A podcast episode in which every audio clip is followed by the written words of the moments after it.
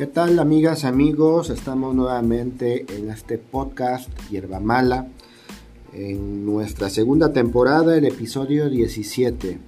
Nuevamente y como ya es costumbre, estamos en compañía de Paul Moreno Álvarez, sobre todo para discutir lo que se está viviendo a nivel estatal, a nivel regional, con la política interna de Morena. Hola Paul. Hola Manuel, hola amable auditorio, los saludo fraternal, fraternalmente.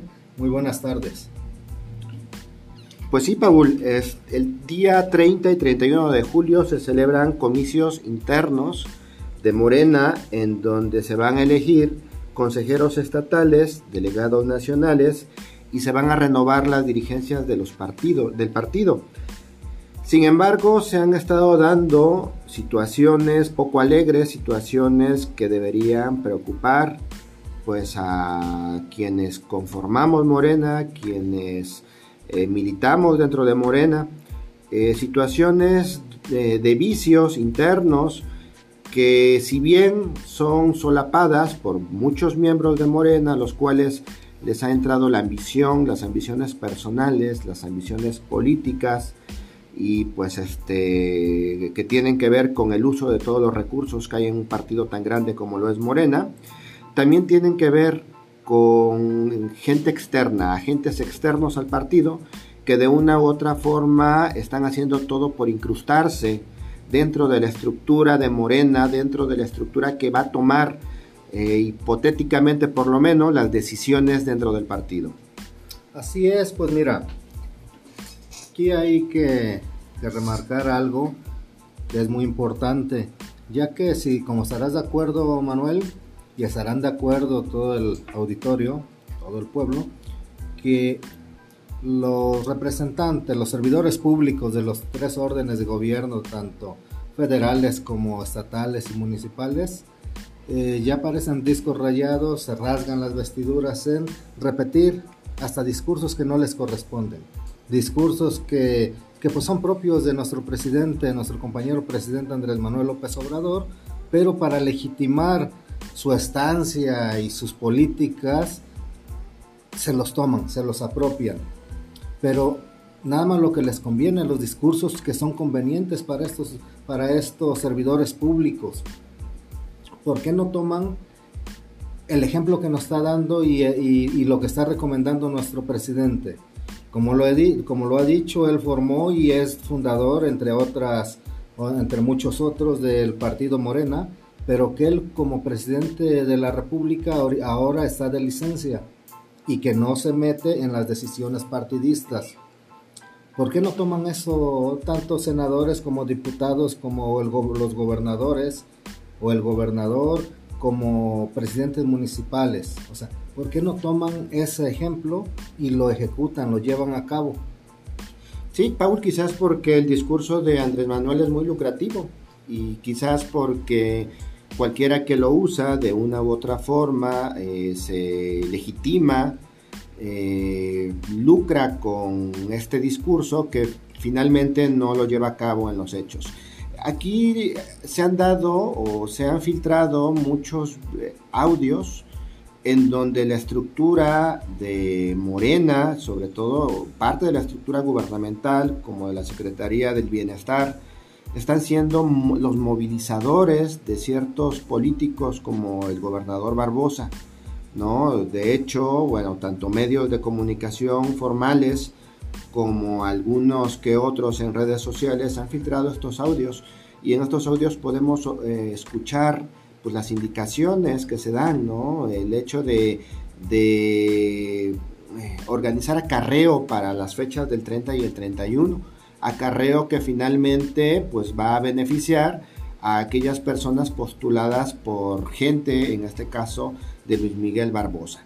Eh, ¿Qué piensas de esto, Paul? Este acarreo tan, tan similar a todo aquello contra lo que peleamos cuando el PRI estaba en sus buenos tiempos. Pues mira, es, es muy indignante sobre todo los que hicimos el trabajo de base, el trabajo de fundación de, nuestro partido, porque precisamente estuvimos en contra, siempre hemos estado en contra de esas malas prácticas y qué indignante es que ahora lo repliquen en Morena, pero sí hay que señalar que, que lo están haciendo los, los ahora sí que los advenedizos, los que acaban de, de, llegar de otros partidos y que fueron favorecidos con candidaturas y que obvio que las iban a ganar por el efecto obrador, ¿no?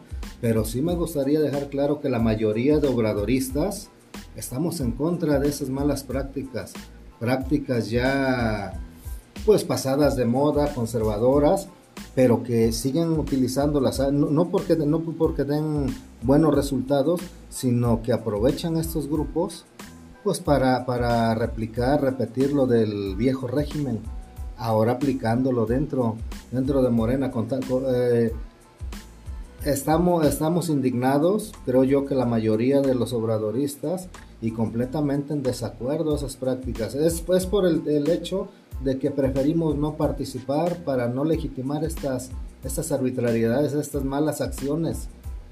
Además de que ahora hasta, hasta da risa, ¿no? Que cuando iniciamos como movimiento, todos, muchos de estos, de estos grupos ni siquiera volteaban a ver, al contrario, estaban en otros partidos, estaban haciendo y buscando espacios que nos decían al inicio, o sea, cómo iban a, a renunciar a aspiraciones políticas cuando los filtros del de la asociación civil, ¿no? ¿Cómo iban a renunciar a aspiraciones políticas si ellos querían ser presidentes, regidores, diputados? Y ahora aquí los tenemos. Paul, ¿qué importancia tienen las consejerías, las delegaciones? ¿Qué, qué importancia real tienen?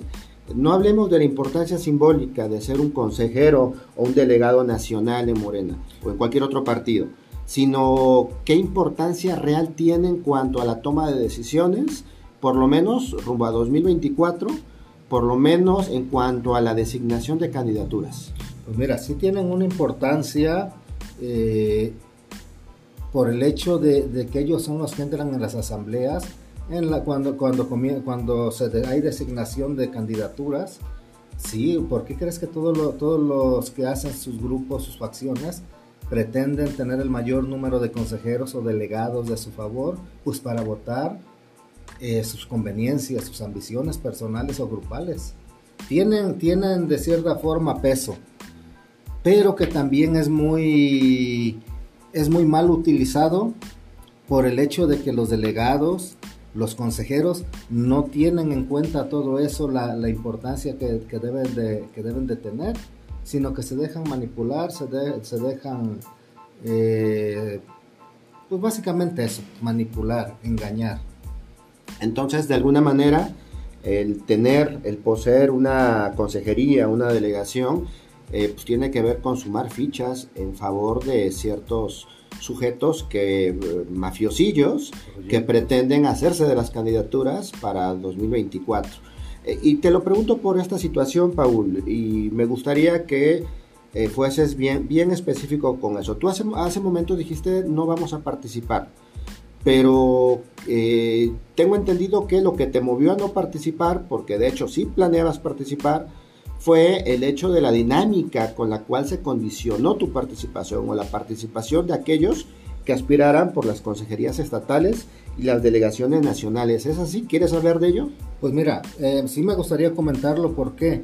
Porque si te condicionan los, eh, a movilizar gente, a carrear gente, no le entramos, o sea, no le entramos a esas dinámicas de corruptela, de, de politiquerías, pues ya corruptas, ¿no? ¿Te condicionaron a carrear gente? Condicionaron a todos los que íbamos a participar, por lo menos a movilizar 1.500 personas por cada uno. 1.500 personas y además de que, pues hablándose hasta de lo que los audios también han dicho de, mover, dinero y todo eso, entonces ¿cómo vamos a caer a legitimar esas malas acciones?